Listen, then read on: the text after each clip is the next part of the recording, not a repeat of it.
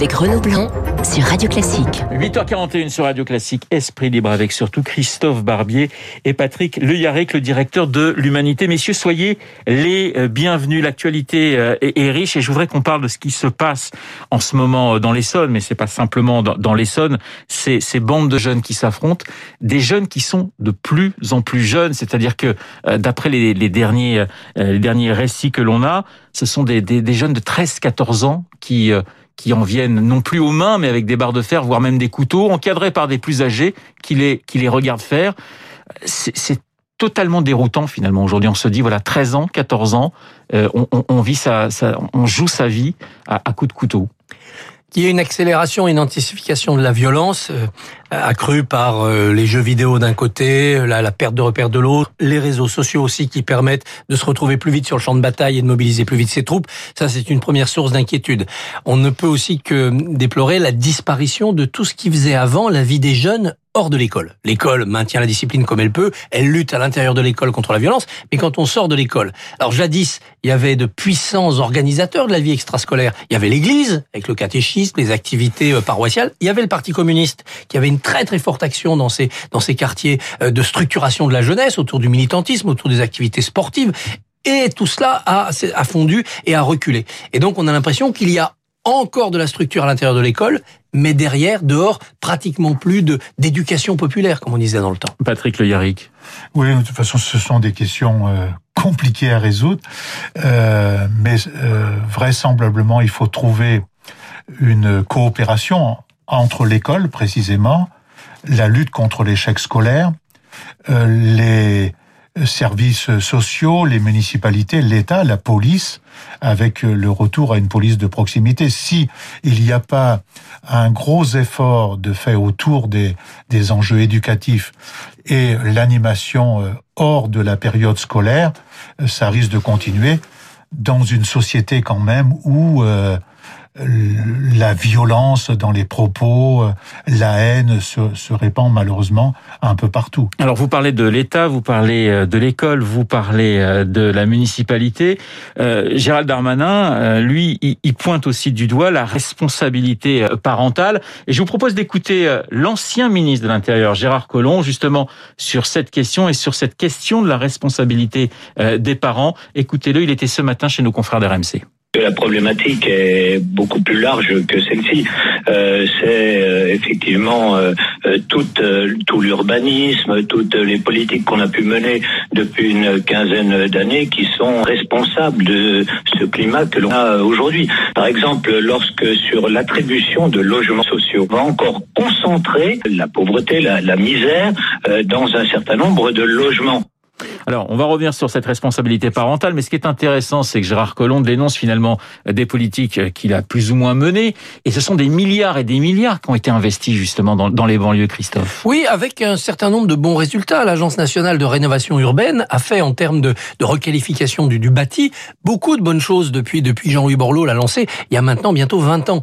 Derrière, c'est la politique de population qui n'a pas suivi. Peut-être parce qu'on ne donne pas aux bons interlocuteurs le, le contrôle, cette mixité sociale, la responsabilité de ce mélange des populations. Donc on fait, on crée en effet la, les conditions pour que naissent des bandes, puisque on crée des coagulations comme ça de population. Et puis euh, euh, si on avait 5% de croissance et, et de l'emploi un peu partout, ça irait quand même beaucoup mieux.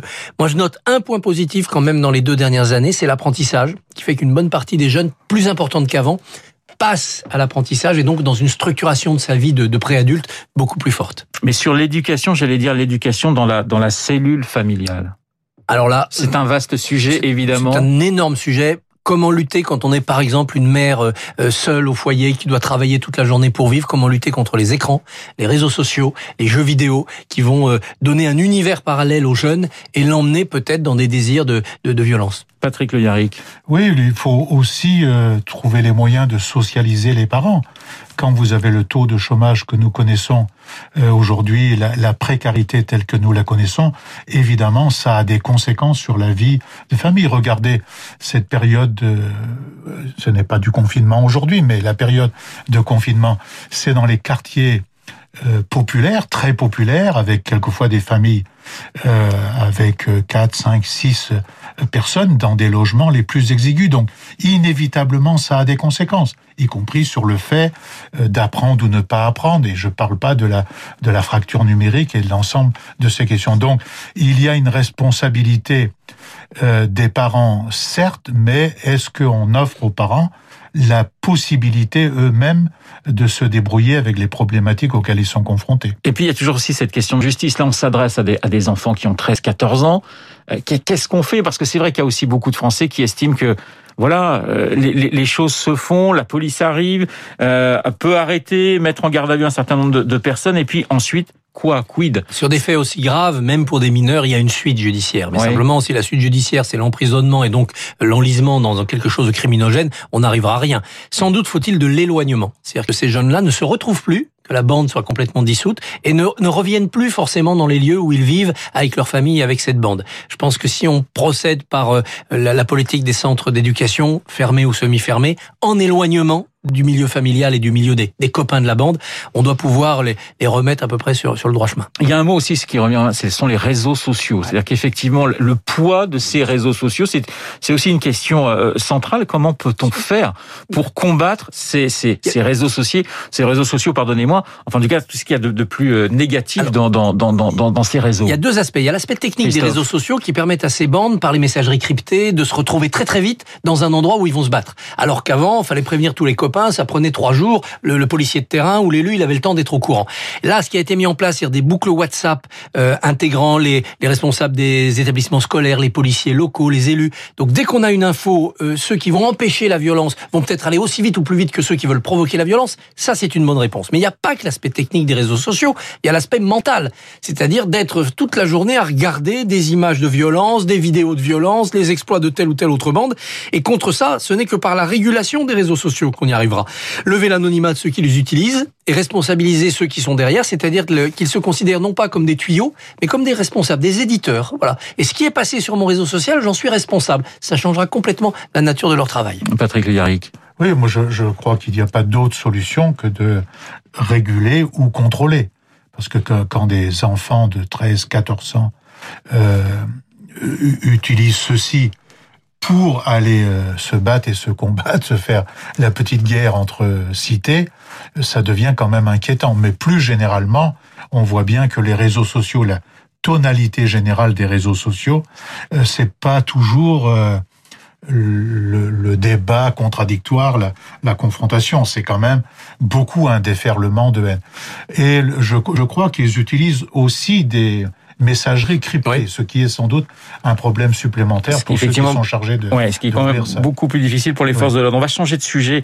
On va passer à, au, au, coronavirus. Je vous propose d'écouter sur France Inter Jean Rotner, le président euh, LR de la région Grand Est, interrogé donc euh, par nos confrères de, de France Inter. Souhaite-t-il un reconfinement, notamment en Moselle? On l'écoute. Aujourd'hui, la situation est relativement stable en Moselle, c'est-à-dire qu'elle ne progresse plus. Ce qui est inquiétant, c'est à l'échelle du Grand Est, finalement, c'est que la baisse de la circulation virale, eh bien, s'est arrêtée. Et aujourd'hui, elle se remet à progresser de manière générale. Moi, je ne demande pas de reconfiner la Moselle. Elle est sous surveillance, sur surveillance vraiment accrue, et tous les moyens ont été mis. Et c'est à la fois la responsabilité personnelle et collective qui permettra de dominer éventuellement l'épidémie. Alors Dunkerque après Nice, les cas vont se, se multiplier. On, on, on, attend des annonces aujourd'hui du, du, du, Premier ministre. Il y a une dizaine à peu près, Christophe, de départements qui posent problème, si je puis dire.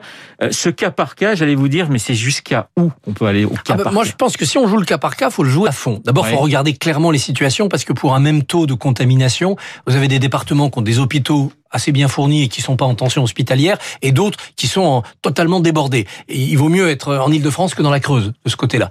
Bon, mais si on joue le cas par cas, faut aller à fond. Alors, on fait des contraintes spécifiques pour les départements qui flambent, couvre-feu, confinement le week-end, couvre-feu durci, etc. Mais dans ce cas-là, faut mettre le paquet en termes de vaccination sur ces départements-là, quitte à dire aux autres qui sont moins touchés, bah, vous attendrez, parce qu'on veut vacciner en priorité ceux qui, dans ces départements, pourraient aller en réanimation. Mais il faut également interdire la circulation entre les départements rouge foncé et les départements verts, oui. pour qu'il n'y ait pas de vase euh, communicant du, du, du, virus. Et enfin, il faut dire aux départements verts, bah, vous aurez moins de vaccins parce qu'il y a moins l'urgence chez vous, mais on va vous laisser revivre. Alors on rouvre les terrasses de café au Finistère. Les élus le demandent. Pourquoi on ne peut pas asseoir des gens à des terrasses de café dans le Finistère où il n'y a pas pour l'instant d'inquiétude épidémique? Et il y a comme ça au moins 20-25 départements qui pourraient revivre dans une politique du cas par cas, cas par cas quand il faut durcir, mais cas par cas aussi quand il faut assouplir. Oui, c'est ça. Ce que vous, vous, trouvez effectivement qu'on durcit d'accord cas par cas pour durcir, mais qu'on ne donne pas assez de lest, j'allais dire, dans l'autre sens. Il faut donner, lâcher du lest dans l'autre sens pour que l'activité économique et sociale puisse reprendre partout où c'est possible, Évidemment, à condition que les Parisiens se disent pas chic, on va tous partir passer le week-end à Saint-Malo parce qu'à Saint-Malo, les restaurants ont rouvert leurs terrasses. Non. Donc, il faut aussi limiter la circulation entre les régions rouges et les régions vertes, limiter ce que j'appelle le vase communicant des virus. Patrick Le Yarrick, sur cette question du cas par cas. Il y avait une préconisation initiale de, des autorités sanitaires et de l'Organisation mondiale de la santé qui était celle de tester et de isoler. Je ne suis pas sûr que ça se soit bien fait. Je suis même presque sûr euh, du contraire. Là, il y a un gros enjeu. Secondement, euh, oui, il faut de la flexibilité, il faut de euh, la, possibilité, là où aujourd'hui les départements sont dans le rouge, il faut inévitablement prendre euh, des dispositions un peu plus strictes. Moi, je ne sais pas lesquelles parce que je ne sais pas, connais pas bien l'efficacité de couvre-feu à 18 heures, de l'affaire du week-end. J'imagine que ceci a été a été pensé, mais il faut cette flexibilité. Euh, J'aime pas trop ce mot, mais territorial, c'est-à-dire endroit par endroit, on prend des dispositions. Et puis il y a la question de la vaccination euh, de massive. Alors c'est vrai qu'on est limité parce qu'on n'a pas suffisamment de doses et la production ne suit pas. Mais ça, c'est un, un gros enjeu euh, qui est, qui est posé pour au moins faire baisser euh, la pression rapidement. Le transfert justement d'une région à une autre des, des vaccins, vous êtes pour Christophe? Est-ce que ça peut se faire facilement? Est-ce que c'est compliqué logistiquement parlant D'abord, il n'y a pas assez de vaccins, pour, euh, même pour les régions uniquement en flambée épidémique. On a de ce côté-là eu une bonne chose de la part de l'Europe, c'est l'équité que, que, les pauvres de Grèce ou d'Espagne soient pas vaccinés plus tard que les riches de Bavière, mais on a eu un problème d'efficacité. On a été trop naïf, on a été trop lent, et donc là, il y a un, un point négatif. Avec les vaccins qu'on a, je pense qu'il faut mettre le paquet sur les régions où, parce que l'épidémie flambe, les personnes fragiles ont plus de risques d'aller en réanimation. Quand il y a un incendie, on envoie des canadaires. Et on les envoie à l'endroit de l'incendie. On les envoie pas partout en même temps dans toute la France pour arroser des zones où ça flambe pas. Aujourd'hui, si vous êtes personne fragile ou âgée à Dunkerque, à Nice, en Moselle ou en Ile-de-France, vous avez plus de risques d'attraper le virus, donc d'aller en réanimation que si vous êtes personne âgée euh, en Finistère ou en Pyrénées-Atlantiques. Donc c'est normal de vacciner plus vite et en priorité celle des premiers départements. La question centrale du, du, du cas par cas, finalement, c'est l'Île-de-France. C'est-à-dire que si ça se passe très mal en Île-de-France, le cas, le cas par cas, c'est fini.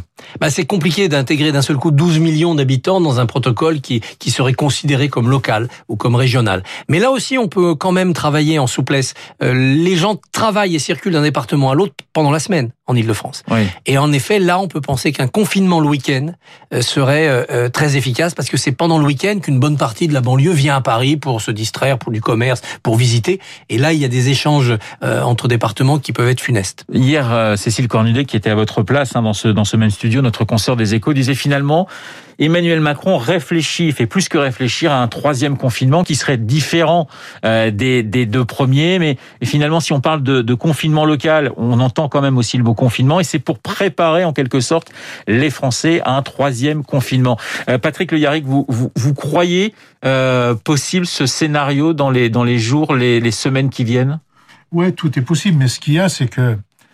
Euh, je dois être comme beaucoup de monde, je, n'y comprends plus grand-chose à ce qui se dit depuis un mois et même depuis décembre. Il y a eu des alertes quand même euh, des professionnels de la santé.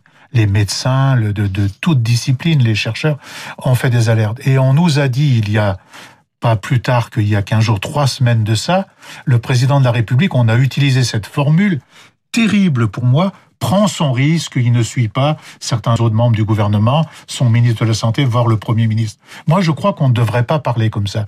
Il faudrait donner à tout le monde euh, la réalité de ce qui est en train de se passer et qu'on puisse décider ensemble, c'est-à-dire le, les populations avec le, le, leurs, associations, leurs municipalités, les syndicats pour les entreprises avec les chefs euh, d'entreprise, les médecins dans leur ensemble et qu'on qu'on évite cette espèce de...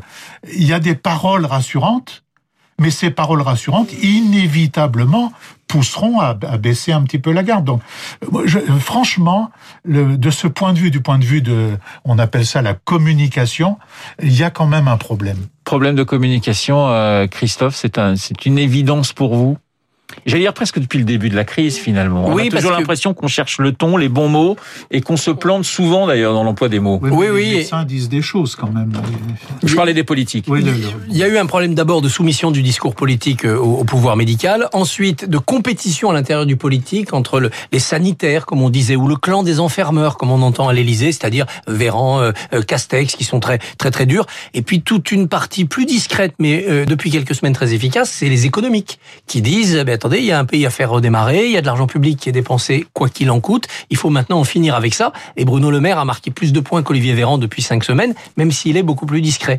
Tout ça se termine par un président de la République dont on attend les oukases ou, la parole prophétique. Ça montre aussi la faiblesse de nos, institutions. C'est une force dans la solennité de l'annonce, parce que quand Macron parle, toute la France écoute. C'est une faiblesse dans la démocratisation de l'annonce. Un Parlement totalement absent, un Conseil de défense totalement opaque et des Français parfois un peu déboussolés en effet. Ça, faudra y réfléchir après. C'est un bon thème de campagne présidentielle. Il nous reste une minute, euh, une minute trente euh, pour parler des couacs et des divisions au sein du gouvernement. Donc je vais vous demander de faire très court. Ils se sont multipliés, vous le savez, ces derniers jours.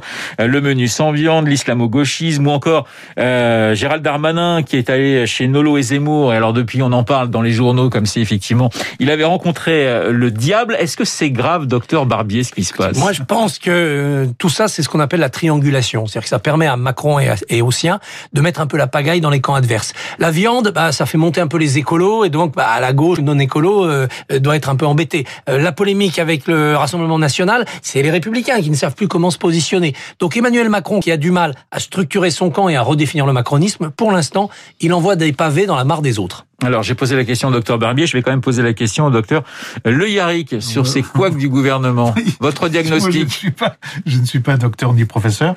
Le, le- ce que dit Christophe est assez euh, vrai, mais euh, pendant ce temps-là, on ne, on ne parle plus des, des conditions de vie des aides-soignantes, euh, des caissières de supermarchés, euh, des gens qui font le nettoyage des rues et des maisons euh, et des bureaux tous les jours. On ne parle pas de ces 10 millions de pauvres qui, dont il faut, on ne pourra pas vivre euh, décemment, euh, même ceux qui vivent bien, avec 10 millions de pauvres à nos portes. Il faut bien traiter ça. Or, moi, ce qui me gêne dans ce qui se passe aujourd'hui, c'est que on lance comme ça une multitude de boules en l'air, mais on ne veut pas euh, s'attaquer au fond des questions, hormis le fait qu'il est vrai que l'État, avec les, les, prêts garantis, avec un certain nombre de mesures, essaye de tenir euh, l'économie, euh, les entreprises. Mais la question fondamentale est quand même celle euh, que je dis là. Merci messieurs d'avoir été ce matin dans Esprit Libre. Patrick Le Yarrick, le directeur de l'Humanité, et Christophe Barbier. Très bonne journée à vous deux. Dans une petite minute, le journal de